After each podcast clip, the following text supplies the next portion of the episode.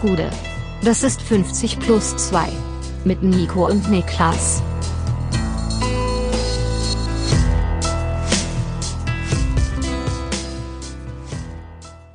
»50 plus 2 Champions League Rückblick. Mein Name ist Nico Heimer und bei mir sitzt der Mann, der sich heute in Friedrichshain auf die Straße geklebt hat und gesagt hat, bring Uli Beck, Niklas Levinson. Gute. Gute. Du bist kein Klimakleber, du bist ein Uli Hoeneß-Kleber. ein Uli-Kleber. Ein Uli-Kleber bin ich ja. Ja. Wir haben ja gestern tatsächlich, habe ich zum ersten Mal live in the Flash einen, äh, eine, eine Demonstration der letzten Generation gesehen. Die ist ja gestern da vorbeigezogen. Ach so, das war gemeinsam. Ja, ja, okay, okay. Ich dachte, du hättest noch irgendwo einen Klimakleber Ja. gesehen. Ja, die äh, haben wir gesehen gestern. Es ist richtig, geklebt hat sich aber niemand an der Nee, nee, das war eine, ein Fortbewegungsprotest. Also Ja, es war nicht Gegenteil, stationär, das. Gegenteil von dem, ja. Also das finde ich immer schwierig, wenn Leute ihrer Brand nicht treu bleiben. Ja. Ähm, Ist letzte Generation für dich auf jeden Fall jetzt gebrandet als die Kleber? Ist das so? keine Ahnung, ich bin. Das ist äh, gefährlich da, ne? Müssen wir aufpassen. Ich will da gar nicht hingehen, glaube Nee. ich. Das ist in der, so Wir ein. drehen um, wir drehen um. Wir drehen um. Ja. Äh, ich kann erzählen, ich bin gestern nach Hause spaziert, ähm, nach unserem Stream. yes. Und ich ging so dahin, da lang und dann kamen mir. Ich ging dahin, ja. Ich ging dahin und da kamen mir äh, zwei, ja, ja, keine Ahnung, junge Frauen in meinem Alter ungefähr entgegen, wahrscheinlich eher in den 20ern, ich bin ja jetzt schon 30. Ähm, und ich habe von so 30, 40 Meter Entfernung gehört, ich habe ja Legolas-eske Ohren, Mhm. ähm, habe ich aufschnappen können, dass die Dänisch sprechen. Oh. Und ich finde das immer so ein bisschen, also ein bisschen besonders insofern, Ja, dass es jetzt nicht so häufig vorkommt. Das ist ja jetzt nicht so weit Fühlst denn- verbreitet. Fühlst du dich getriggert, was zu sagen dann? Ja. Auf jeden Fall, ne? Ja, ich hab- so, das ist, bei mir ist es vergleichbar, wenn überhaupt nicht dasselbe, wenn ich in Berlin jemand mit dem Eintracht-Logo irgendwo rumlaufen sehe. Dann muss ich was sagen. Da musst du was sagen, genau. Und ich habe das schon öfters gehabt, dass ich aber dann nichts gesagt habe. Mhm. Dann, dann aus irgendeinem Grund doch nicht gemacht habe. Und ähm, gestern habe ich dann aber so ähm, quasi im Vorbeilaufen an ihm einfach nur gesagt, Imo hang go aften. Was einfach nur bedeutet, Mit ähm, Abend. genau, mit einem schönen Abend. Genau. ja, äh, Sprachheimer. Ja. Ähm, woraufhin die einfach gesagt haben, Ilimul, danke dir auch. Ja. Und das war's. Ja. Und ich habe also gar nicht mich umgedreht, einfach weitergelaufen. Das war die Interaktion. Und ich bin so ein Opfer, dass von dieser Interaktion mein Puls so krank an die Decke geschossen ist. ich habe so richtig gemerkt, wie ich unmittelbar danach, wie, wie mein, mein Herz so am Pumpen war, wo ich dachte, Ja. ich bin richtig aufgeregt gewesen, ob dieser absolut banalen Situation. Aber weißt du halt, was ist, was, was, komple was komplett raus aus dem geht, was man halt im Tagesgeschäft Ja. so erlebt. Ne? Passiert einfach nicht, dass man um 23.30 Uhr äh, zwei Frauen auf Dänisch auf der Straße kurz anquatscht. Ähm, ja, aber da kann ich nicht so nichts berichten von meinem Rückweg gestern. da ist weniger passiert. Wir wollen heute natürlich über die Champions League sprechen, über alles, was so passiert ist, über den FC Bayern München. Auch da gibt's Neuigkeiten beziehungsweise Gerüchte. Äh, wir starten aber natürlich rein mit dem ersten Spiel vom Dienstagabend. Das Rückspiel zwischen Chelsea und Real Madrid. Und äh, hier setzt sich Real relativ easy am Ende gegen die Jungs aus London durch. Ähm, Real doing Real things war, glaube ich, das Motto, denn Chelsea war durchaus bemüht und Real eiskalt. Ja, Momente waren da, in denen Chelsea Chancen hatte. Allein in der ersten Halbzeit diese ganz, ganz große Kanté-Möglichkeit, wo er deutlich zu wenig draus macht. Man muss aber auch sagen, also die Art und Weise, wie Frank Lampard aufgestellt hat, äh, für eine Mannschaft, die einen 2 zu 0 Rückstand aufholen musste, das war schon einigermaßen wild. Vielleicht war die Idee, okay, Was findest du, sechs Defensive ist da nicht der richtige Ja. Ansatz? also es kam ja dann in der, ab so ab der 67. glaube ich, kam ja dann Joao Felix, Sterling, Mudrik und Mount, alle von der Bank, also nochmal richtig offensiv ähm, Power rein, zumindest auf dem Papier. Und ähm, dass da ein Golo Kante startete auf so einer offensiven Halbposition, war schon einigermaßen befremdlich. Vielleicht war die Idee auch, wir dürfen uns auch kein Gegentor leisten und ich Mhm. setze darauf, dass wir mit dieser defensiv kompakten Formation vielleicht irgendwo aus einem Moment heraus, und die gab es ja durchaus, in Führung gehen und mit der Führung und dem Wissen, dass uns dann nur noch eins fehlt, dann kann ich anfangen, offensiver zu wechseln, wer weiß. Aber auf dem Papier war das schon, also so erwarte ich eher eine Aufstellung von einer Mannschaft, die einen Vorsprung verteidigen möchte. Ja, da hast du vollkommen recht. Trotzdem haben sie sich ja dann offensiv äh, gar nicht ganz verkehrt angestellt. Du hast gerade eben die, äh, die äh, Golo Conte Chance angesprochen. Es war nicht die einzige und ähm, trotzdem zeigt halt Real Madrid dann, warum sie Real Madrid sind und ähm, machen in der 58. Minute durch Rodrigo das 1 zu 0 und in der 80. ist es wiederum Rodrigo, der das 2 zu 0 macht, bei dem man auch einfach mal sagen muss, der steht natürlich im Schatten von Vinny Junior und wem nicht alles bei Real Madrid. Ähm, aber auch der hat in den letzten zwei Jahren eine brachiale Entwicklung hingelegt. Ja, eh, du, du sprichst ihn auch schon an, äh, vor allem im Schatten von Vinicius wahrscheinlich. Das ist so der, also der große Gegenpart zu ihm, der einfach noch mal ein bisschen überstrahlt, weil ja auch so seine Explosion noch mal krasser war. Und ich auch in der, wenn ich jetzt die Wichtigkeit von Real Madrid-Spielern irgendwie ranken müsste, dann habe ich auch Vinicius noch vor Rodrigo. Aber definitiv, er hat jetzt den Doppelpack gegen Chelsea gemacht. Der hatte in der Vorsaison den Doppelpack gegen City, hat gegen Chelsea auch schon ähm, kurz vor Schluss getroffen und so die, Brutal so die Verlängerung Tore gesichert. Also wirklich genau, brutal wichtige Tore deutet sich heran, dass es ein Big Game Spieler ist und auch hier in dem Spiel. Ähm, da war es auch schon Rodrigo, der vor dem 2 zu 0, was generell von Real fantastisch rausgespielt war. Vor dem 2 zu 0 ist es Rodrigo, der Thiago Silva aus der Innenverteidigung ganz weit mit rauszieht mit seinem Lauf und dann eben den Pass in die Tiefe erst möglich macht, den Raum öffnet für Ceballos und dann spielt Real das fantastisch aus. Ähm, ich würde so ein bisschen sagen, Rodrigo ist für mich im Vergleich mit Vinicius im, im der etwas passsichere Spieler, der im Passspiel besser ist. Vinicius hat dann einfach den ähm, krasseren Endoutput aufgrund von seiner ja, von seinen Dribbling-Qualitäten und dass ich ihn auch nochmal als Abschlussstärker einschätzen würde. Aber Rodrigo muss sich in seiner Entwicklung bei Real Madrid definitiv vor niemandem verstecken. Und da muss man mal drüber reden, dass ähm, als sowohl bei Vinny als auch bei Rodrigo war, gab es ja durchaus Kritik, als Real Madrid damals für beide relativ viel Geld in die Hand genommen hat und eben die Entwicklung dann vielleicht nicht sofort so war, wie Ja, es ich manchmal war, ich war mitschuldig auf jeden Fall. Das Klar. kann ich ganz offen sagen. Äh, aber, aber man muss ja trotzdem dann auch mal festhalten, die da halt potenziell geschafft, dass sie als Teenager eingekauft zwei Spieler geholt haben, die für eine, für eine Dekade die, äh, die Flügel beackern bei Real Madrid. Ähm, also die Transferpolitik der Königlichen. Wir hatten vor Jahren mal eine Folge Sektion Radioverbot mit Nils, Nils Kern gemacht, wo wir genau darüber gesprochen haben. Da war Real gerade mittendrin, so viele Talente einzukaufen. Und der Plan geht schon auf, denn da sie schaffen, sie laden nach. Es ist ein, es ist kein Umbruch, es ist ein Nachladen bei, bei Real Madrid. Also Real Madrid ist für mich mittlerweile fast für Spitzenvereine das Vorbild, ein Musterbeispiel in der Art und Weise, wie du einen Generationenwechsel in der Mannschaft moderierst, umsetzt und wie du Talente ähm, sukzessive und langfristig in deine Mannschaft einbaust. Da gibt es so viele Beispiele davon, wo das gut funktioniert hat. Rodrigo und Vinicius sind zwei. Ähm, Chouameni hat schon eine wichtige Rolle gespielt. Kamavinga findet auch seinen Platz jetzt auf der linken Seite, darf dann da spielen. Der wird auch noch eventuell woanders reinwachsen, aber die Art und Weise, wie Real Madrid junge Spieler fördert und auch ihnen Chancen gibt, sich zu zeigen, die ist schon bemerkenswert. Und du sagst ja gerade, Rodrigo zeigt sich äh, so ein bisschen oder bahnt sich so ein bisschen an, dass er ein Big Game Player ist. Ähm, 26 Einsätze, 5 Tore in der Liga, 10 Einsätze, 5 Tore in der Champions League. Ja. Genau, weißt du? Der Und in der Vorsaison auch schon fünf Tore in der Champions Ja. League. Also Der- das macht er wirklich gut. Der geht zur Arbeit in der Champions League. Und ähm, ja, Real Madrid setzt sich an 2 zu 0 gegen Chelsea durch. Damit ist Chelsea raus. Die Mannschaft, die ja in den letzten beiden Transferperioden einen Weltrekord aufgestellt hat für die meisten Ausgaben in einer Saison. Und wie man so hört, ist der Besitzer, Todd Bowley, äh, nach dem Spiel in die Umkleide gegangen und hat dort richtig stunk gemacht. Ähm, der Guardian berichtet, dass er sich einen Spieler explizit, einen Neuzugang ganz explizit rausgepickt hat, auf dem er da ein bisschen ich sag mal, eingeprügelt hat. Gestern gab es Medienberichte, die wohl sich in der Form jetzt nicht bestätigen haben, äh, dass Bowley der Mannschaft mitgeteilt haben soll, dass absolut jeder im Sommer verkäuflich ist beim richtigen Angebot. Klar ist aber, die Champions League haben sie vergeigt, Premier League, die Saison wird nicht mehr gerettet werden.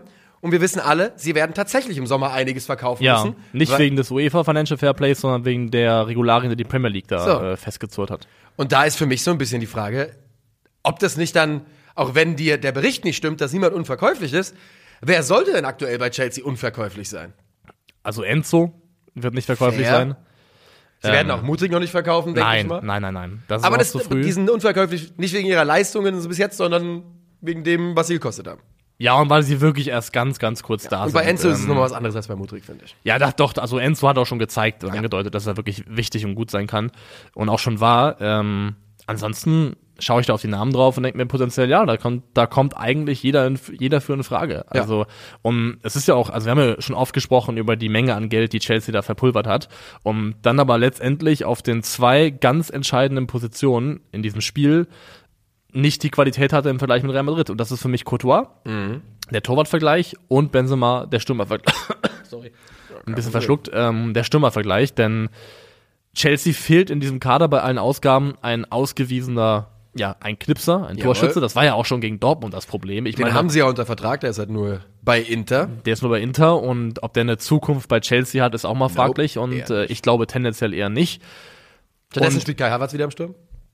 Havertz wieder im Sturm stimmt, hat es auch gar nicht so schlecht gemacht Nee, im Spiel, muss man war sagen. einer der besten Spieler bei Chelsea in meinen ja. Augen. Und ähm, ja, aber auch im Torwartvergleich. Kepper hat sich dann gefangen und es ist auch okay, er wird niemals das wert gewesen sein, was wir für ihn bezahlt Genau. haben.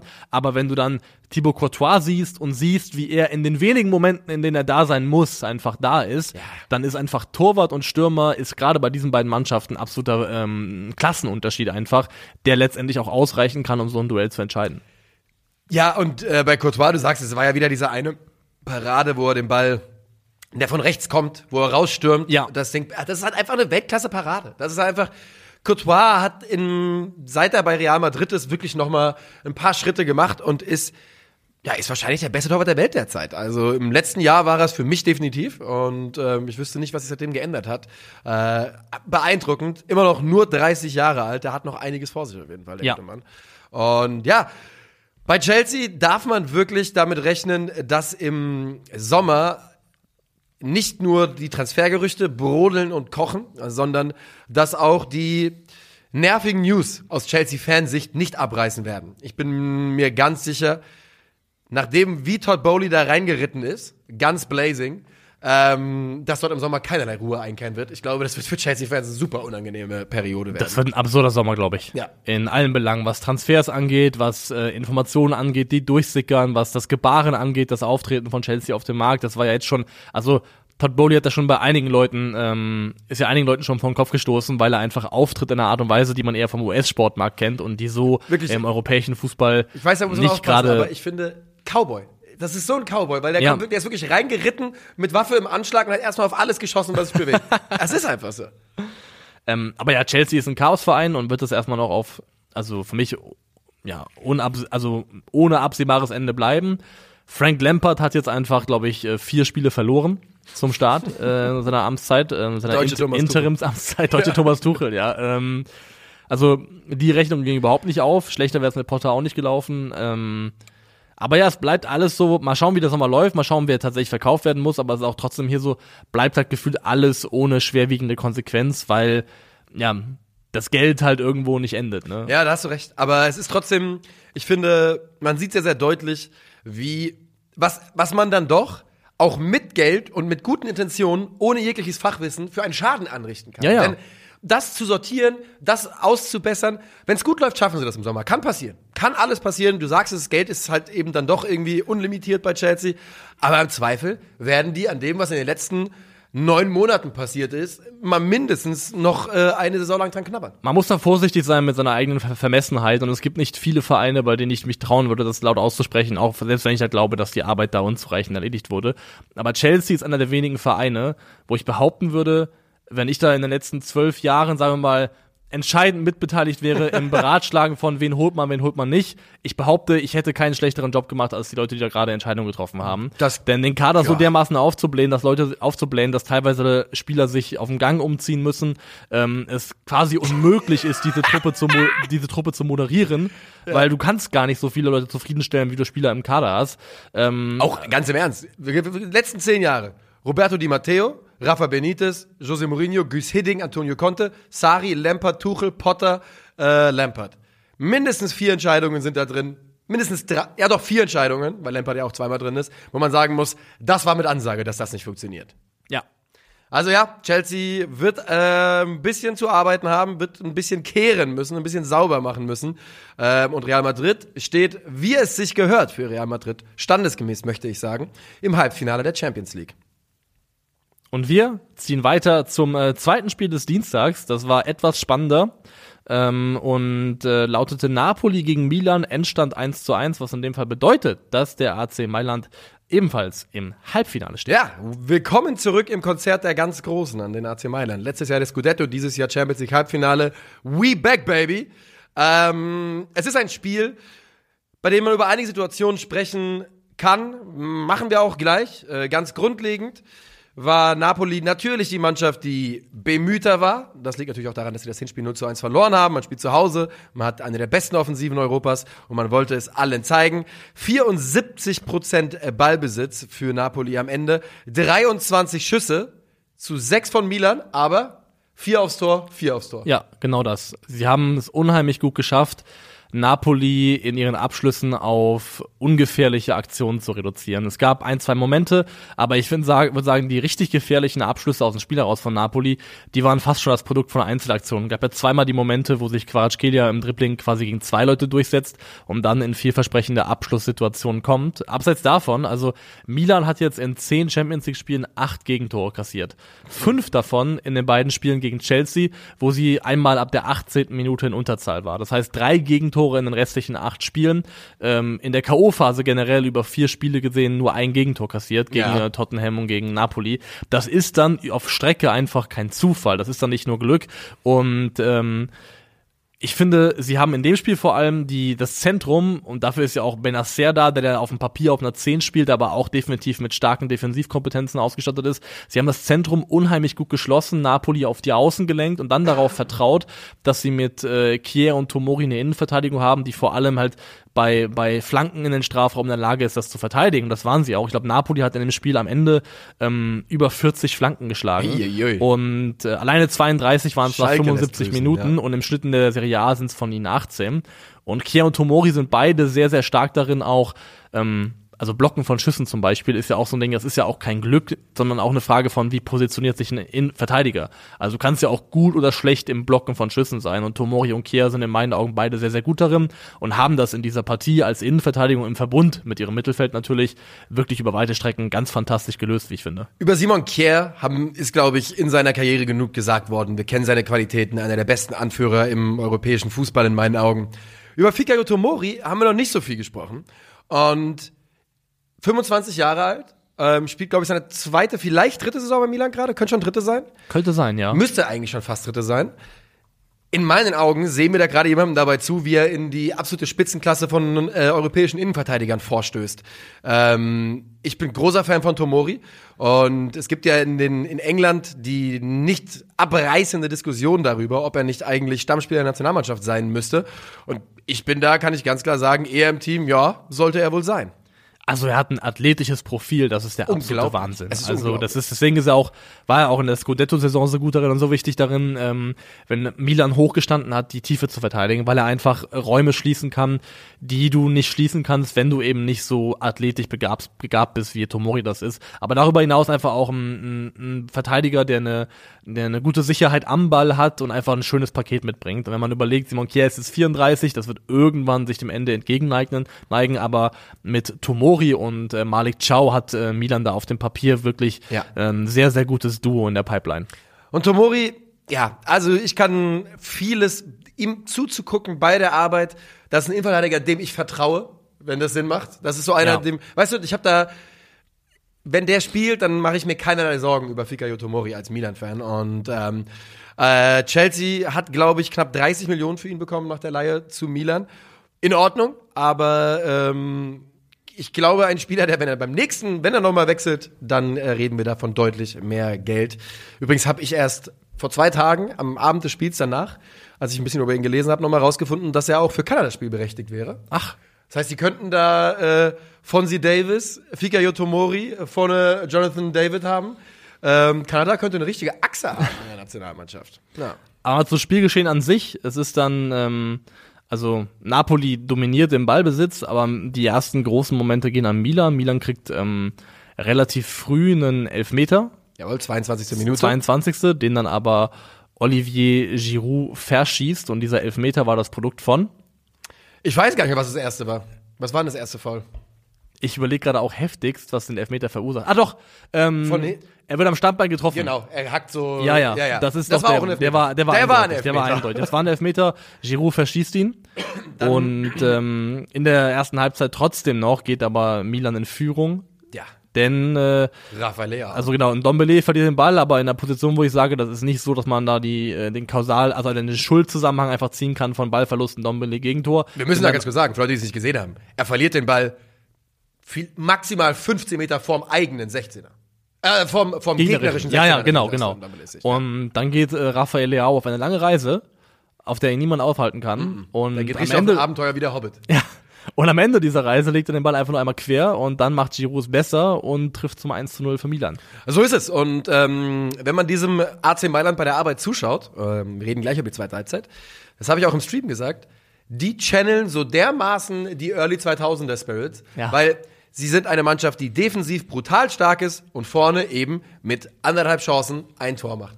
Und das ist natürlich, also es ist allerfeinste, stereotypische italienische Fußballqualität. Ist es. Und ähm, nochmal auf den Elfmeter von Milan äh, zurückzukommen, weil das haben wir sonst unterschlagen.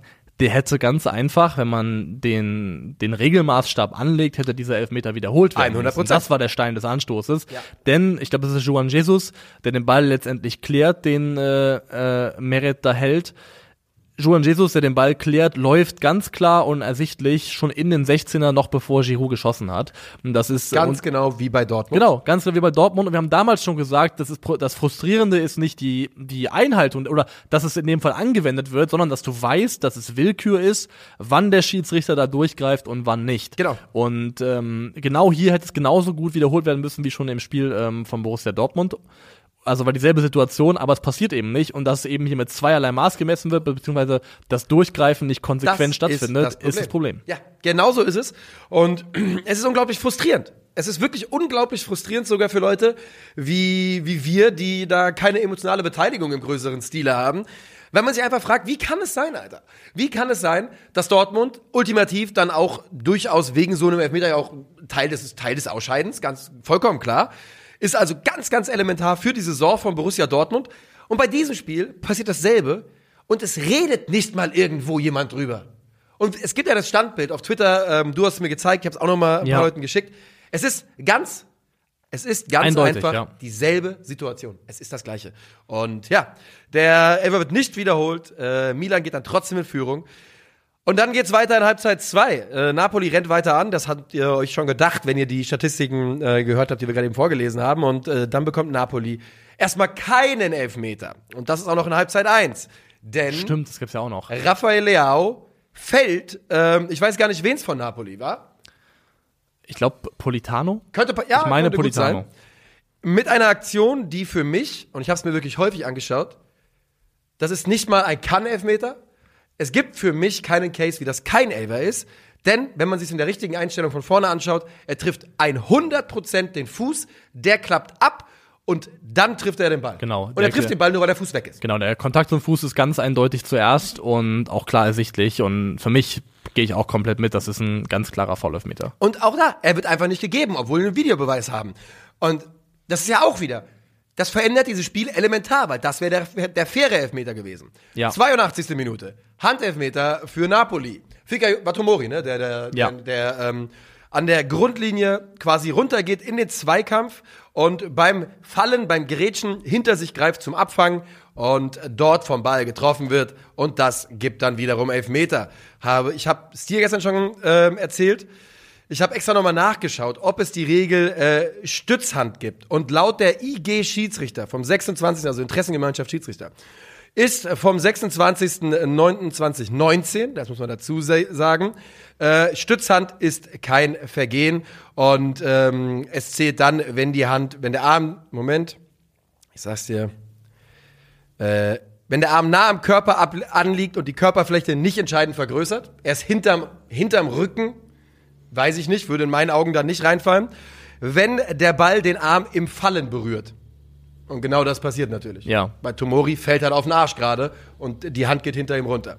Demnach ist das für mich kein Elfmeter, gibt es aber. Ich habe jetzt den Restzweifel daran. Ich weiß nicht, ob da in den letzten drei, vier Jahren, was da in Das der, kann sein. mit Bezug auf Deswegen diese Regel klar passiert ist. 2019. Deswegen die Klammer setzen wir.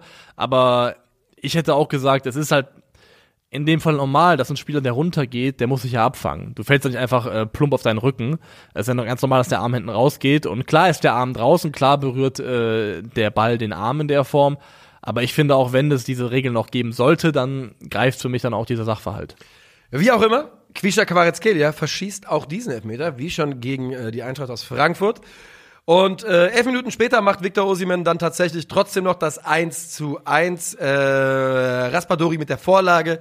Doch es äh, reicht nicht mehr. Und Milan setzt sich äh, 2 zu 1 im Gesamtergebnis durch. Genau, und also Napoli war vor allem in der zweiten Halbzeit drückend überlegen, ganz klar am Drücker. Ich hab, also der, der zweite Halbzeits-XG-Wert von Milan liegt bei 0,09. Die haben quasi offensiv in Halbzeit 2 wenig bis gar nicht stattgefunden und ähm, haben das aber geschafft, eben mit einem ganz tiefen Block, mit einer defensiv äh, beachtlichen Disziplin das zu Ende zu verteidigen. Und deswegen ja, wenn man die beiden Spiele nimmt, war die feldüberlegene Mannschaft, die proaktivere Mannschaft war Napoli, aber dass äh, die Spielverläufe einkalkuliert, die ja auch so ein bisschen bedingen, wie eine Mannschaft sich verhält und auftritt, ähm, dass Milan weiterkommt, ist für mich in Summe jetzt nicht unverdient oder in irgendeiner Form ein Skandal oder was auch immer. Nö. Mm, Sie haben es halt, sie haben ja ihre Überlegenheit mm, wirklich nicht ummünzen können. Und zwar über 180 Minuten kaum ummünzen können. Und dann, genau wie du schon sagtest, ist das eben am Ende ganz direkt auf die Qualität vom AC Mailand zurückzuführen, weil das, es liegt nicht daran, dass sie äh, das Tor nicht treffen würden, wenn niemand im Weg steht. Ja, und ähm, Napoli hatte natürlich auch, das kann man vielleicht abschließend noch sagen, über beide Spiele gesehen auch einfach Pech mit den Personalien. Ähm, sie haben im ersten Spiel Osiman nicht dabei, mit dem es vielleicht anders läuft. Im Rückspiel fehlen Angissa und Kim schon äh, auf, aufgrund von Sperren. Ja. Ähm, Mario Rui und Politano müssen beide innerhalb der ersten Halbzeit ausgewechselt werden. Also davon, wie es personell gelaufen ist, hat Napoli einfach auch kein Glück gehabt in diesen beiden Partien. Aber generell ist auch so mein Eindruck, ich glaube auch in der Serie A so ein bisschen, dass Napoli gerade so ganz kleines wenig die Luft ausgeht und es Mhm. ist halt, es ist glaube ich trivial und egal in der Serie A, weil, sie, weil sie 14 Punkte Vorsprung haben. Aber es sind auch noch acht Und- Spiele oder so. Ja, es sind noch acht Spiele, aber das wird nicht passieren. Da ist es also von der Konsequenz her nicht so schlimm. Aber eben auf allerhöchstem Niveau auf zwei Spiele gesehen, kann dir halt dieser leichte Niveauabfall, den ich ausmachen würde, letztendlich halt schon was kosten. Vielleicht ist es nicht verkehrt für Napoli, ähm, dass man jetzt dann die Ruhe hat, sich zu konzentrieren auf die, auf die Serie A, denn keine Ahnung, ich- ja, natürlich bestand die Chance, die Champions League zu gewinnen, 100 Prozent. Ähm, aber ich glaube, wenn am Ende dieser Saison Napoli den Scudetto gewinnt und sonst nichts, dann ist man trotzdem sehr, sehr glücklich in Ja. Süditalien. Wir gehen weiter. Äh, wir bleiben in Italien. Inter gegen Benfica. 3 zu 3 geht dieses Spiel aus. Es wird wahrscheinlich unter den Viertelfinalpartien das unterhaltsamste gewesen sein. Eins, das Hinspiel war 2 zu 0 für Ja. Inter. Ja. Also spannend war es auch hier nicht, denn Inter hat zwischenzeitlich 3-1 geführt Ja. und dann kam Benfica nochmal zurück. Generell kann man ja mal sagen, dass die, dass diese Viertelfinals in ihrer Gesamtheit recht lahm waren. Ja. Sehr, sehr lahm. Weil einfach keines von diesen Spielen über zwei Partien betrachtet einen vernünftigen Spannungsbogen geliefert hat. Alles war relativ schnell entschieden. Nirgendwo kam richtigen Momentum auf. Es war einfach relativ klar nach relativ kurzer Zeit, wie diese Sachen ausgehen würden. Und auch hier ist es so, ähm, Inter geht ja in Führung geht in Führung durch ein fantastisches Tor von Nicolo Barella, Jawohl. der ähm, über den im Gesamtkontext, glaube ich, international zu wenig gesprochen wird, Serie A. denn er ist Serie A ist, hat einen Schatten drüber liegen, warum auch immer. ja. Der Nicolo Barella, wir hatten ihn, glaube ich, alle drei damals auch schon oder hatten ihn zumindest eine engeren Auswahl, als wir mal 2022 über die fünf besten zentralen Mittelfeldspieler der Welt gesprochen haben. Und er ist da in meiner Wahrnehmung zumindest nicht rausgerutscht aus dieser Reihe, denn er ist wirklich absolut fantastisch. Und dass es jetzt zumindest mal auch aufkeimende Transfergerüchte gibt, also Liverpool erwägen würde, 100 bis 115 Millionen in die Hand zu nehmen Richtung Nicolo Barella. Kriegst du nicht in meinen Augen. Den kriegst du nicht, aber es überrascht dich, dass es sie gibt. Nee, hast du vollkommen recht. Ich glaube, wenn, ich glaube, Barella Inter ist ein ganz, ist, glaube ich, ein sehr, sehr guter Fit. Ja. Und ich glaube, komplette Hypothese, komplett überhaupt nicht in irgendeiner Form äh, verifizierbar oder, oder äh, nicht äh, belegbar in irgendeiner Form oder widerlegbar.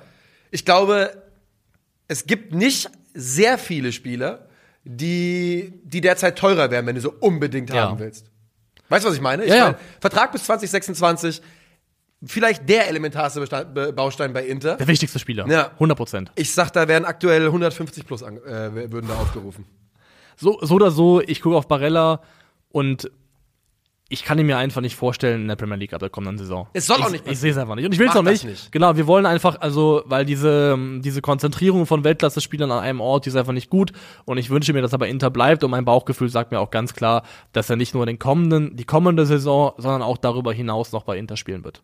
Ja, ich äh, würde es mir auf jeden Fall wünschen. Er ist ja auch, man muss ja auch sagen, ich meine, der ist jetzt, er ist italienischer Meister geworden, italienischer Pokalsieger, Superpokalsieger zweimal, er ist Europameister. Man kann jetzt nicht sagen, dass seine Karriere bei Inter Nee. äh, ihn irgendwie zurückhalten würde. Hat jetzt realistische Chancen, ins Champions League Finale einzuziehen. So wahnsinnig viel mehr abseits des Monetären können ihm viele andere Vereine auch nicht bieten. Es läuft, es läuft. Und äh, wir sehen ja genug warnende Beispiele aus Italien, äh, aus der Premier League, warum man da vielleicht nicht hingehen sollte. Äh, möchtest du zu dem Spiel noch, hast du noch was? Ja, Willst du Benfica was gleicht dann noch aus durch Ausnest und schöner Kopfball. Ähm, Und dann ist auch hier eine kritische Szene für mich, denn beim Stand von 1 zu 1 wird Benfica in meinen Augen ebenfalls ein ganz klarer Foul-Elfmeter verweigert. Musst du jetzt erzählen, weil ich muss ehrlich gestehen, ich habe nach äh, dem Stream gestern keine Highlights mehr geschaut. Ja, also das ist ähm, auch so, dass der Benfica-Spieler, ähm, der ist schon im Abschluss begriffen, wird aber ganz klar am Standbein getroffen und der Treffer am Standbein beeinflusst für mich auch ganz klar die Art des Abschlusses, die Qualität des Abschlusses und der Treffer ist für mich eindeutig und am Stand von 1 zu 1 hätte in meinen Augen Ja. Benfica auf jeden Fall einen Elfmeter kriegen müssen, dann gehen sie vielleicht 2-1 in Führung, dann fehlt ihnen nur noch ein Tor für eine potenzielle Verlängerung und dann kommt eine andere Dynamik in dieses Spiel Ja. rein. Aber ist nicht passiert, ist nur für das Gesamtbild der Schiedsrichterleistungen exemplarisch, denn die waren über diese Viertelfinalpartien gesehen echt sehr, sehr durchwachsen und das ist noch, würde ich sagen, freundlich formuliert. Ja. Ähm, was aber hier wieder aufgefallen ist, beim 2 zu 1, was Inter macht, das über die linke Seite kombiniert, über die Marco, ähm, es ist wieder so, dass Benfica recht weit als Mannschaft rübergeschoben ist auf die von ihnen aus linke Seite, Inter verlagert auf die eine Seite rüber und ähm, hat dann da relativ viel Raum zu kombinieren. Letzte Woche waren es die Halbfeldflanken von Bastoni, die unbedingt geschlagen werden konnten. Dieses Mal kombinieren sie sich einfach über eine sehr, sehr luftige rechte Benfica-Seite durch. Also diese, diese, ähm, diese Tendenz von Benfica, dass die Mannschaft auf eine Seite im Kollektiv irgendwann mal rüberrutscht, dass sie dann verwundbar auf der anderen Seite sind. Das hat Inter hier wieder auch sehr stark bespielt. Auch beim zweiten Tor waren am langen Pfosten auch schon wieder Dumfries und noch irgendwer bereit, um da eben die Überzahl zu schaffen. Also das ist ein, auch ein Muster, das sich durch beide Partien durchgezogen hat.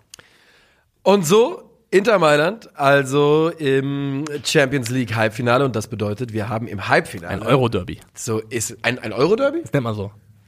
Tatsächlich? Also die, also ich glaube, es gab es schon mal. Ja. Ähm, und damals hieß es Euro-Derby. Also haben die Mailand-Fans es das Euro-Derby genannt. Ach so, weil eben sie in Euro- okay, in Europa okay, gegeneinander spielen. gedauert, ja. Also nicht allgemein der Begriff, Ja. sondern in der Champions League ist dieses Aufeinandertreffen, glaube ich, als Euro-Derby bekannt. Und ey, wir haben ja viel gemeckert über diese Champions League-Auslosung und dadurch, dass halt schon mit dem Viertelfinale entschieden wird, wie es danach weitergeht.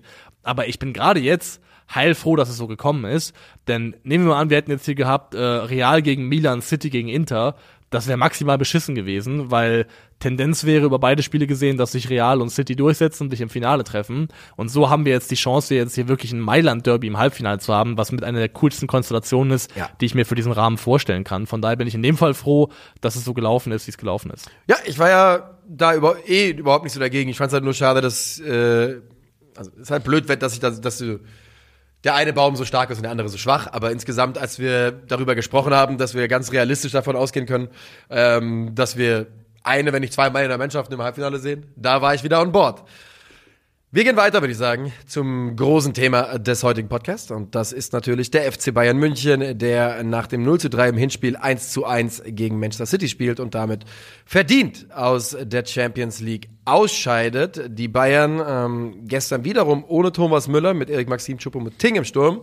Und äh, man hatte ja kurz, man durfte ja kurz die Hoffnung haben, ob eventuell ähm, Cancelo auf der 6 neben Joshua Kimmich agiert, dem war nicht so. Leon Goretzka wieder auf der Doppel-6, Goretzka mit einem eher schwachen Spiel. Ja.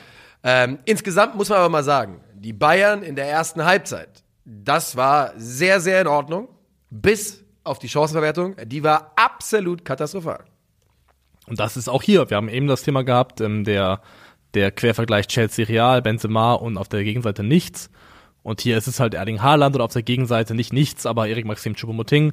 Und das ist wieder auf dieser ganz entscheidenden Position ein Qualitätsunterschied, der, der da deutlich wird. Denn ähm, die Bayern hatten gefühlt keinen, der sich in der Lage gesehen hat und auch die richtigen Impulse, Instinkte hatte, um dann ein Tor zu schießen. Niemand, das ist, nee. ähm, weil, also abseits dieser ganz großen Sané-Chance, ähm, was gab es so diese Momente, wo jeder gefühlt nochmal querlegen will auf einen anderen und die Verantwortung des Abschlusses weiterleiten möchte an jemanden und keiner so aus sich heraus sagt, den nehme ich mir jetzt. Ja. Weil da waren einige Situationen dabei, wo definitiv der Moment des Abschlusses verpasst Ja. wurde und dann quergelegt wurde auf irgendjemanden, der dann eben letztendlich geblockt worden ist. Gefühlt haben Coman und Leroy äh, Sané da Ping-Pong gespielt. Es ging immer hin und her und Ja. in der Mitte hat irgendwie niemand es geschafft, mal einen Fuß reinzuhalten. Ähm, denn die Möglichkeiten dafür wären da gewesen. Ähm, das ist vollkommen Die waren definitiv da und die Bayern haben, hast du auch schon gesagt, eine gute erste Halbzeit gespielt, haben diese das Pressing, dieses 4-2-4, mit dem äh, City ihnen so Probleme gemacht hat in der zweiten Hälfte des Hinspiels, wo Jack Grealish immer so konsequent auf Upamecano angelaufen ist, haben das gerade in Halbzeit 1, wie ich finde, gut umgehen können. Sie haben dann, ähm, also Upamecano weiter nach rechts rausgeschoben, Pavard hochgeschoben Und da gibt es einige Beispiele für in den Momente, in denen entweder Kimmich, Komar oder Choupo-Moting entgegenkamen für einen Pass von Upamecano und dann über die Zwischenstation Kimmich, Komar oder Choupo-Moting auf den dann frei werdenden Pavard, der hinter Grealish stand, weitergeleitet wurde. Das ist ja dieses ähm, sogenannte, im Englischen sagt man Third Man Principle. Du willst von A nach B kommen, aber weil der direkte Weg zu ist, benutzt du Spieler C und Spieler C ist in dem Fall halt eben Kimmich, Komar oder Choupo-Moting gewesen. Und über diesen Weg haben die Bayern das immer wieder aushebeln können und sind immer wieder auch mit gefährlichen Bällen. Komar ist ja auch mehrere Male durchgestartet. Mhm. Gut Gerade am Anfang, ja. gerade am Anfang gut hinter die Kette von City gekommen. In der zweiten Halbzeit hat dann auch Pep darauf reagiert, haben es ein bisschen zurückgezogen, Jack Grealish nicht mehr so angelaufen. Aber die erste Halbzeit hat definitiv den Rahmen geboten, um hier in Führung zu gehen. Und mit einem mindestens 1 zu 0 in der Pause kriegst du auch für die zweite Halbzeit nochmal eine ganz andere Energie rein. Upamecano, ähm, das muss man auch festhalten, hat von Tuchel da ganz klar in meinen Augen nochmal einen Vertrauensbeweis bekommen, denn er war wieder derjenige mit den meisten Pässen beim FC Bayern. Äh, also ganz klar derjenige, der das Spielaufbaumandat bekommen hat vom, äh, von TT. Und auch derjenige, der einen Elfmeter verursacht in der ersten Halbzeit, den Erling Haaland dann übers Tor schießt. Es ist ein Handelfmeter nach 37 Minuten, wo ich sagen muss, es ist super blöd, aber es ist für mich schon ein richtiger Elfmeter. Denn er dreht sich da, er macht die Hände hinter den Rücken, dann kommt der Abschluss von Gündogan und er dreht sich auf und der eine Arm geht dabei raus. Er dreht den Kopf weg, sodass es aussieht, als könnte er gar nicht sehen, was er da macht, aber der, der Arm geht raus, wird getroffen. Ich muss mich von meiner emotionalen Erstreaktion aus dem Stream gestern auch m, leicht distanzieren, denn da habe ich die große Empörungskeule geschwungen. Ähm, Gott, das darf man auch mal Im Eifer des. Gefechts. Bei mehrfacher Betrachtung ist es genau das. Er hat die Arme erst vorbildlich hinterm Rücken verschränkt, öffnet sie dann für den Moment des Schusses. Und dann ist es auch egal, ob er voll am Unterarm einschlägt oder nur an die Unterseite und davon abgefälscht wird. Es ist ganz klar, dass der Ball an den Unterarm geht und die Schusskurve von Bernardo Silva beeinflusst wird durch den Kontakt zu Upamecano's Arm. Und in Summe kann man diesen Elfmeter dann wahrscheinlich schon geben. Das ist in Ordnung. Aber der Schiedsrichter hat vorher schon einen Aufregermoment, nämlich die vermeintliche rote Karte für Upamecano, natürlich, ja. wo er rot zückt, noch bevor der Linienrichter die Abseitsfahne heben kann. Und dadurch kommt ja erst so eine Hitze rein, so eine, so, so eine Empörung, so, da kocht das Ganze ja auf. Und infolge dieser Entscheidung oder dieser vermeintlichen roten Karte sieht Thomas Tuchel dann ja auch gelb. Und da hätte man schon dafür sorgen können, dass es von, der, von den Gemütern her gar nicht so hoch kocht, wenn man erst, also wenn entweder der Linienrichter generell einfach schnell die Fahne hebt oder man erst zumindest das abwartet. Weil in dem Moment, wo die rote Karte draußen ist, fahren ja erstmal alle hoch. Natürlich. Und das hätte Ab man definitiv besser lösen können. Auch dass Cancelo mit seinem ersten Foul im Spiel sofort gelb sieht, ist auch ein bisschen drüber gewesen. Also ja. Wer war das? Clement Turpin oder Turpin, so, ja. ähnlich, ja. Ja, äh, muss man ganz klar sagen, hat er das Spiel überhaupt nicht im Griff in meinen Augen. Ähm, Thomas Tuchel hat nach dem Spiel gesagt, hochklassiges Spiel, nur der Rasen und der Schiedsrichter waren heute nicht auf Höhe und ähm, da ist schon ein bisschen was dran. Der Rasen war wirklich auch ein Problem und zwar auch beim 1 zu 0 für City. Ähm, es ist der Bräune, der ähm, da Kollegen Haaland auf die Reise schickt und Upamecano, der dann nachher Unglück hat, unglücklich ausrutscht und stolpert in dieser Aktion, aber der vorher gegen Erling Haaland, als hätte er Erling Haaland nicht zugeschaut, wieder die Innenbahn verteidigt. Und Haaland läuft nie nach hinten. Wer ist dir aufgefallen? Haaland läuft immer, Auf seinem linken Fuß bleibt er, ja. geht also nach quasi, sein Lieblingsspot ist drei Meter hinterm fünf Meter Eck. Ja. So, auf der, auf der linken Seite. Und da, ich habe habe gestern auf Twitter dazu so eine Analyse des Laufwegs gesehen. Bei, bei, bei, na, äh, bei Bällen in den Lauf, also bei, wenn er geschickt wird, absolut seine Go-To-Variante, drei Meter hinters Fünfereck. Und Ja. Meccano verteidigt die Innenseite, ähm, merkt dann, dass es knapp wird zeitlich und ist dann in einer argen Hektik, um wieder vorhin zu kommen. Und in dieser Hektik gerät er an Stolpern. Wie gesagt, das lag sicherlich auch Rutscht am Rasen weg, ja. Ja. Und ähm, es tut mir für ihn unheimlich leid, denn er ist, Man hat ihm angesehen, Junge, der ist gebrochen. Der tut mir wirklich leid. Er ist halt über beide Spiele gesehen, ist er leider halt das Gesicht des Ausscheidens so ein bisschen geworden. Und ähm, das Schlimme ist, er kann jetzt, glaube ich, die nächsten Wochen, Monate, auch das nächste Jahr vielleicht machen, was er will, gefühlt. Dieser Eindruck auf dieser allergrößten Bühne, der hat sich bei ganz vielen Leuten, die vielleicht auch nicht Bayern Woche für Woche gucken, der hat sich erstmal eingebrannt. In- in- der ist erstmal drinne. Ich folge ja einigen Fußball-Meme-Accounts und was auch immer auf Twitter und überall. Und Dayo Upamecano war gestern leider europaweit ein Meme. Das ging ein Clip äh, viral von einem, ich glaube, einem arabischen Kommentator, der äh, in einer anderen Szene dann später von Upa Maguire gesprochen hat. Oh, ja, das ist schon ich hab, frech. Ich habe ein Foto gesehen, wie er dem äh, ein City-Trikot trägt und den Man, Man of the Match Award hochhält. Ja. Ähm, Ich lasse mich davon nicht beirren. Ich glaube weiterhin daran, dass, also erstmal war Dayo Upamecano über weite Strecken der Saison einer der besten Innenverteidiger der Welt und ich glaube auch, dass er da wieder hinkommen kann und ähm, bin überzeugt davon, dass er ein fantastischer Spieler ist und daran ändern auch diese beiden Partien in meinen Augen zumindest recht wenig. ich hoffe, er kann da wieder hinkommen. Ich mache mir Sorgen um ihn, muss ich dir ganz ehrlich sagen. Wenn du auf dem Level dir so einen Knacks abholst, dann brauchst du Hilfe und musst mental sehr, sehr stark sein. Aber er hatte schon mal diese Momente. Er hatte schon mal die Momente, ja wo er. Aber er hat sich von da wieder stark zurückgekämpft Ja, und aber, ähm, aber wohin? Dahin, dass es wieder passiert. Und ich weiß halt nicht, ob er das ja, was heißt wieder passiert? Er war bei der, er war, ähm, Bei der WM war er super. monumental, bei dem, auf der allergrößten Bühne. Deswegen, ich bin immer vorsichtig, also man muss immer vorsichtig sein, dass man aus ein bis zwei Spielen ein Generalurteil über einen Spieler ableitet. Und ähm, Ich- ich, glaube, Upamecano wird auch wieder für die Bayern in großen Spielen ganz, ganz wichtig sein, wie er es auch schon war. Ja, ich hoff's. Aber die Wahrheit ist, er hat kaum große Spiele für die Bayern gemacht, seit er da ist. Finde ich schon. Die sind nie übers Viertelfinale hinausgekommen. Was ist denn groß für den FC Bayern? Ja, trotzdem, also wenn die, wenn die K.O.-Duelle gegen PSG haben, sind das trotzdem große Spiele. Ja, okay. Also, ja, das ist fair enough. Ja, das stimmt. das Das ist, ist, okay. ähm, Aber ähm, insgesamt Ja. ist es, es ist schwierig mit ihm, denn ich, ich sag's dir, ich, ich, ich bin davon überzeugt, dass der FC Bayern im Sommer über ihn nachdenkt. Ich glaube, er wird bleiben, ich glaube, er wird wichtig bleiben, aber es ist Aufgabe des FC Bayern, sich hinzusetzen und zu sagen, vertrauen wir Upa- Upamecano so weit, oder nicht vertrauen, sondern trauen wir äh, ihm zu, dass er in wichtigen Spielen die Fehlerbehaftetheit ablegen kann. Ja. Und die ist nun mal ein bisschen da, weil das kann sich eine Mannschaft vom Level des FC Bayerns am Ende nicht leisten, egal wie gut die Qualität dieses Spielers ist, denn dass er die, du sagst es, ich habe ja auch vor Monaten schon gesagt, für mich ist er ein Top 15 Innenverteidiger der Welt, ähm, aber ja, das ist halt, so eine Fehlerbehaftetheit ist einfach ein Todesurteil auf dem Level. Aber ähm, Es ist Zeit für Peter Sauer. es ist, es ist, ganz kurz ist noch, wir müssen noch darüber reden, dass es noch einen scheiß Handelfmeter gab für den FC Bayern. Stimmt, ja. Wo Sadio Mané auf der Außenlinie, mit wem auch immer, ist mir auch scheißegal. Akanji. Akanji. Auf der Auslinie, an der Ecke des Fünfers ungefähr, an der Grundlinie, ähm, einen Pressschlag hat und der Ball aus einem Meter an den Arm nach oben fliegt an Akanji und der Schiri gibt dafür Elfmeter. Joshua Kimmich macht den rein. Ich war gestern pro Bayern. Katastrophal in meinen Augen, dass man diesen Elfmeter gibt. Katastrophal. Also, Akanji kann mit allem rechnen, kalkulieren, damit, dass er da den Ball an den Arm kriegt, überhaupt nicht. Er ist in einer ganz normalen Laufbewegung, in der er einen Zweikampf verteidigt, der kommt aus aller, aller nächster Nähe.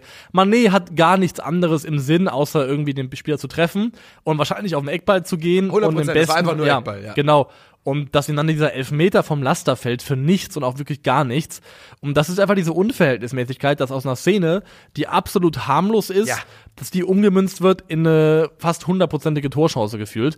Ähm, da stimmen die Verhältnismäßigkeiten überhaupt nicht. Es ist in, also in keiner Welt ist das für mich ein Handelfmeter. Sam, wirklich, auf gar keinen Fall. Ich kann mir das zehntausendmal angucken und ich werde nicht einmal die Sekunde denken, oh, der musste geben. Und wir sind ja inzwischen an einem Punkt angekommen, wo zumindest auf europäischer Ebene so fast nach Krögis Modell gehandelt wird. Alles ist Hand. Alles Jeder ist Hand, Kontakt ist ein Elfmeter. Und ich habe gestern dann auch, ich habe mir dann wieder mal den Fehler gemacht, mir auch unter mich unter englischsprachige Accounts rumzutreiben. Und das ist immer ein Fehler nach solchen Spielen. Und da war wirklich, da war auch drunter geschrieben, he touches the ball in the box, that's a penalty. Also scheinbar ist dieser Glaube auch schon einfach eingekehrt bei manchen Leuten. Ähm, unglaublich, die Schiedsrichterleistung in diesem Viertelfinale. Ähm, ich habe meinen Ich höre auf nichts mehr, was Leute auf Englisch sagen. Alle- Ich höre auf nichts mehr, was Leute auf Englisch sagen. Das ist vorbei. ich habe ich hab einen kompletten äh, Turnaround gemacht zu meiner Sicht auf Schiedsrichter und sage jetzt, gebt ihnen mehr Geld und macht Profi-Schiedsrichter aus. Ja.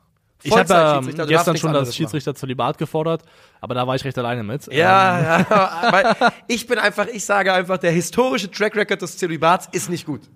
Weißt Ja. du? Das ist meine Meinung dazu.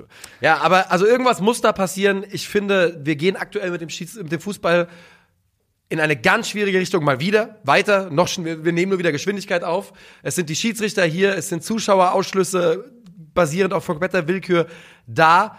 Da muss was passieren. Das ist sehr schwierig. Der Schiedsrichter ist gerade so ein bisschen unterwegs, der, ach, der Schiedsrichter, der Fußball, wie, ähm, wie der Zug in der Kurzgeschichte von Dürrenmatt, der Tunnel. Das ist eine der gruseligsten äh, Kurzgeschichten, die ich gelesen habe. Ähm, da geht es um jemanden, der in den Zug steigt und in, in Österreich, glaube ich, irgendwo hinfahren möchte. Ja, ja, das ist gruselig. Und ähm, die fahren los und ähm, es geht in einen, irgendwann in einen Tunnel rein. Ein Tunnel, der ganz normal zu dieser Fahrt dazugehört. Und äh, eigentlich aber nach irgendwie ein paar Minuten eigentlich ist man wieder raus aus dem Tunnel, ähm, der halt unter einem Berg lang führt. Aber dieser Tunnel endet und endet einfach nicht. Oh Gott. Und endet und endet nicht. Und irgendwann werden die so ein bisschen, wird der Typ so ein bisschen ähm, ja, misstrauisch, weil der Zug auch immer schneller und schneller wird. Und arbeitet sich dann nach vorne in die, in die, in die Zugführerkabine und die stellen dann irgendwie fest, dass der Zug quasi unaufhaltsam in den, in die Erd, in den Erdkern reinrast, also weiter nach unten rast, ins, ins, ins Nichts.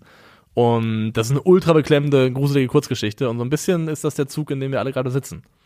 Es ist so. Es fühlt sich wirklich nicht gut an. Und jetzt gehen wir zum letzten Thema des Tages. Ähm, und das ist weiterhin der FC Bayern München. Es grenzt fast schon an Wahn, dass wir Oliver Kahn, wo auch immer, sahen. Ähm, Oliver Kahn, wir hatten vor ein paar Monaten, nee, vor ein paar Wochen darüber geredet, ähm, dass es einen Machtkampf geben wird beim FC Bayern und dass, also zumindest habe ich gesagt, dass ich nicht glaube, dass Salihamidzic und Kahn gehen werden, sondern dass es einen von beiden trifft.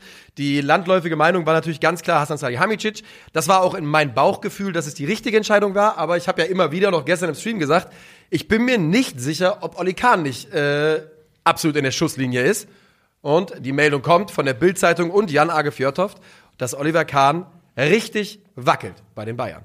Und normalerweise würde ich sowas immer mit einem, also ja, mit ein bisschen Misstrauen be beäugen, solche Meldungen. Das Ding ist aber, also, wenn Jan Age Fjordhoft so rausgeht und diese Meldung unmittelbar mit seiner Person und seinen Informationen, ja. seinen Quellen verknüpft, dann nimmt er ja auch einen unheimlichen Reputationsschaden in Kauf, wenn, wenn sich rausstellen sollte, dass das so nicht stimmt. Also er also nimmt sich selber damit in die Schusslinie rein. Deswegen würde ich zumindest davon ausgehen, dass er sich sehr, sehr sicher ist ja. oder dass es zumindest irgendwo in dieser ganzen Geschichte Rauch ist. Und dieser Rauch bedeutet anscheinend, dass es wirklich, also er hat so geschrieben, dass es nur eine Frage der Zeit sei, bis ähm, Oliver Kahn als Vorstandsvorsitzender des FC Bayern ersetzt werden würde und dass Leute, die da besprochen wurden, als Interimslösung, also einmal Präsident Herbert Heiner und dann tatsächlich, kann nicht wahr sein, äh, wurde wohl zumindest nachgedacht über eine zeitweilige Rückkehr von Uli Hoeneß.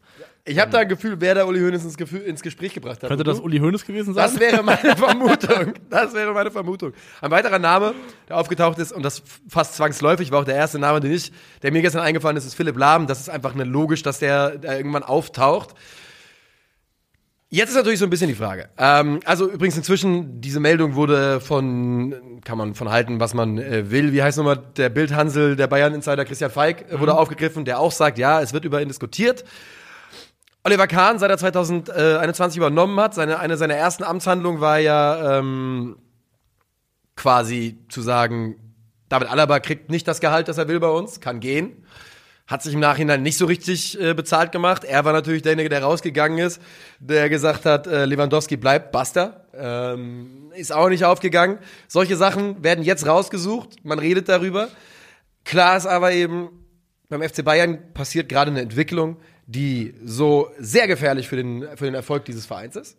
Und dort werden sie was tun müssen. Also alleine, alleine die anderen medialen Nebengeräusche, die auch aktuell aufkommen. Diese ganze Epoche oder Posse besser gesagt um äh, Ryan Gravenberg und dass sein Vater hier und dort unterwegs gewesen ist, schon mit dem und dem Club gesprochen hat. Jetzt hast du ähm, Interviewauszüge von äh, Masraoui, der sich öffentlich beschwert darüber, dass er bis zur WM Stammspieler war und jetzt plötzlich keine Rolle mehr spielt und auch keine Chancen kriegt. Das heißt, du hast Spieler, die mehr oder weniger entweder durch direkte Zitate öffentlich oder halt durch Medienberichte ähm, öffentlich irgendwie auch ihre Unzufriedenheit kundtun. Das ist ein äh, schwer, also so ein Pulverfass irgendwo.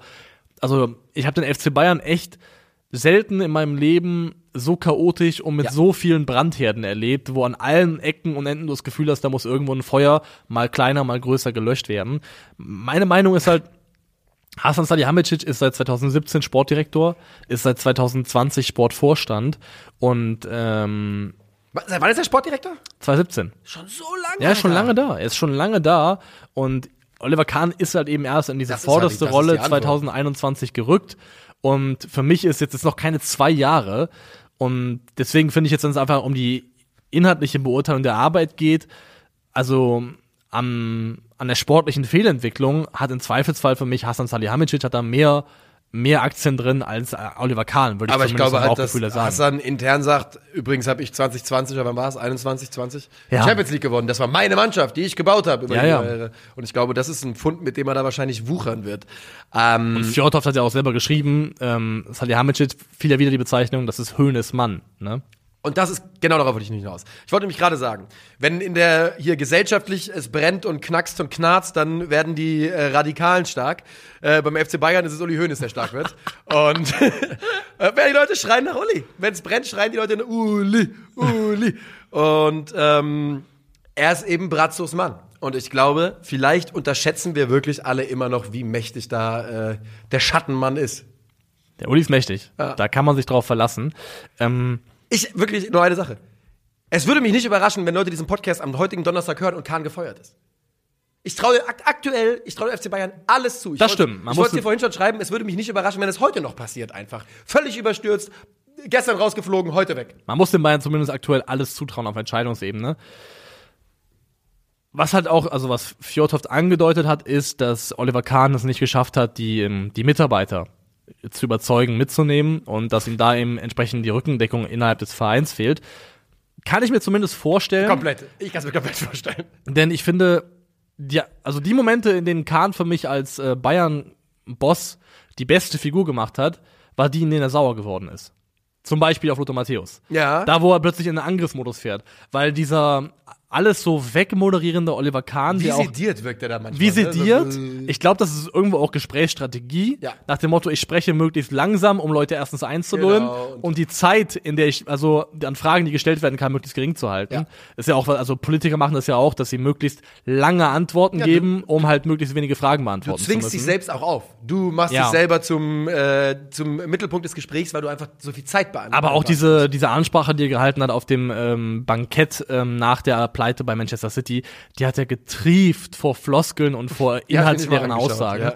Und ich glaube halt, was vor allem Uli Hoeneß konnte, oder was ich, was ich glaube, ist, dass er im Umgang mit, der, mit den Mitarbeitern innerhalb des Vereins unheimlich herzlich und menschlich sein konnte. Der hat den Bums und, gebaut. und Leute mitgerissen hat, genau mitgenommen hat. Und ich glaube, diese Eigenschaft, diese Qualität, Leute emotional für sich zu begeistern und vereinnahmen, die fehlt Oliver Kahn vielleicht.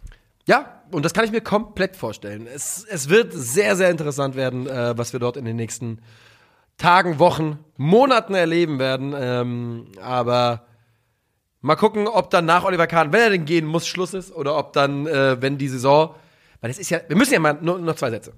Es ist, der Tuchel-Start ist komplett in die Hose gegangen. Ja. Müssen wir ganz offiziell sagen. DFB-Pokal aus, Champions League aus. In der Bundesliga liegt es an der Dummheit der Dortmunder, dass man, noch, dass man noch Tabellenführer ist. Es ist überhaupt nicht ausgeschlossen, dass die Bayern die Meisterschaft noch verspielen. Und dann ist wirklich meine Frage, ob es dann nicht auch für beide eng werden könnte. Wenn die hier mit null Titeln rausgehen, ob dann nicht äh, für Hasan Salihamidzic und für Oliver Kahn eventuell ähm, die Luft dünn Wie wird. wert wär's, wenn äh, Uli und Kalle nochmal zurückkommen? Oh Beide, Alter. Wir machen es nochmal. Und dann gewinnen die wahrscheinlich nächstes Jahr die Champions League. Weißt du, weil die diesen, Ja. diesen Sommer geben sie viel zu viel Geld aus und gewinnen wahrscheinlich nächstes Jahr die Champions League und dann, dann, ah nee, dann wird Uli Hoeneß nackt abgebildet vom, auf der Sebener Straße in Gold gegossen.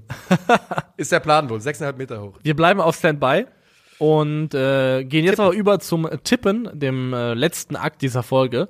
Und fangen an mit dem wunderbaren Freitagsspiel FC Augsburg gegen VfB Stuttgart. Was ein Leckerbissen und tatsächlich, äh, der FCA ja eigentlich heimstark, aber 1 zu 2 gewinnt der VfB auswärts. 1-1. Das, kann, das ist ein guter Tipp. Du hast mehr, jetzt ärgere ich mich. Dein Tipp ist besser. Ich lasse ihn stehen. 1 2. VfL, du fragst, nee, ich frag dich. Bochum Bo- Bochum. gegen äh, Wolfsburg, das VfL Derby. Auch Ja, kennt man, auch, kennt man auch unter dem Namen, das Ja. VfL Derby. ja. 1 zu 2 geht's das aus. 0 zu 1 geht das aus. Hertha gegen Bremen, Spiel 1 unter der, ähm, ja, unter Paldadei. Dardai, ähm, Dardai stabi stabilisiert die Hertha mit diesem 0 zu 0 im Olympiastadion am Samstag um 15.30 Uhr. Er stabilisiert sie sogar noch mehr mit einem 1 zu 0 Heimsieg. Oh, macht Plattenhardt direkt Freistoß? Ja, ja. Oh, nice. Äh, Hoffenheim gegen Köln. 2-1. Ja, ja. Ah, das ist ja hier, ich tippe ja gerade komplett gegen Schalke, aber das kann nicht mein Gedanke sein. Ähm, ich glaube auch, dass Hoffenheim gewinnt. Du hast 2-1 gesagt? Ja. Schließe ich mich an. Mainz gegen München. Mainz sneaky zu Hause gegen Ende der Saison, gerne mal richtig gut gegen die Bayern. Scheiß drauf, 2-1 für Mainz 05. 1 zu 3. Ah. Dortmund gegen Frankfurt, Samstag, 18.30 Uhr. Oh. 3 zu 1. Ja, ist ein guter Tipp, sag ich leider. Äh, ich sag natürlich, es ist ein ganz easy, äh, wirklich, 1 zu 3 Auswärtssieg für die Eintracht. Ich glaube, der Grund dafür, warum du bisher konsequent jedes Mal, wenn wir Tippspiele hatten, Immer. hinten raus noch hinter mich zurückgefallen Weil bist, ich, weil ich jedes ist, weil Spiel du 34 Mal für die Eintracht tippe. das und weil du in der Endphase komplett durchdrehst. Also, und dich in irgendwelchen Absurditäten verlierst in deinen Tipps. Wo habe ich mich, aber heute ist doch alles, bei Mainz meinst du? Ja, kann sein. Mainz, der Auswärtssieg von, Auswärtssieg von Stuttgart, da wird dir einiges um die Ohren fliegen. Ja, wirst schon sehen. Ja, okay. Schon sehen. Okay, äh, bin ich, bist du? Freiburg-Schalke. Freiburg-Schalke. Ähm, ich glaube da an den Freiburg-Sieg. Ich glaube nicht an einen hohen Sieg. Ich sag 2 zu 1. 2 zu 1. Leverkusen gegen Leipzig. 3 zu 2. Ich bin mir da nicht ganz so sicher. Ich sag 2 zu 2. Gladbach gegen Union. Das wird Union irgendwie gewinnen, und zwar mit 0 zu 1. Das sehe ich anders. Gladbach gewinnt 2 zu 0. Ja, interessant, interessant. Das sind sie, unsere Tipps. Wo stehst du im Tippspiel derzeit? Ähm, ist egal. Sag doch mal, nur, nur die Position. Ähm, ich weiß gar nicht, wo sehe ich das denn? Gesamtübersicht. Gesamtübersicht bin ich auf Platz 45. Ja, da bist, du- bist du, ja, das geht schon, das geht schon. Bist nicht weit entfernt. So, wir schmeißen uns raus für heute. Wir sagen herzlichen Dank für die Aufmerksamkeit. Wir sagen, abonniert Calcio Berlin, überall, wo es Zeitschriften gibt. Und äh, wer Bock hat, ich mache am Samstag 18.30 Uhr auf dem Twitch-Kanal von Eintracht Frankfurt ein Watch-Along zu ähm, Eintracht gegen Dortmund. Und natürlich am Freitagabend Hamburg Derby bei Calcio Berlin. Bis dahin, macht's gut.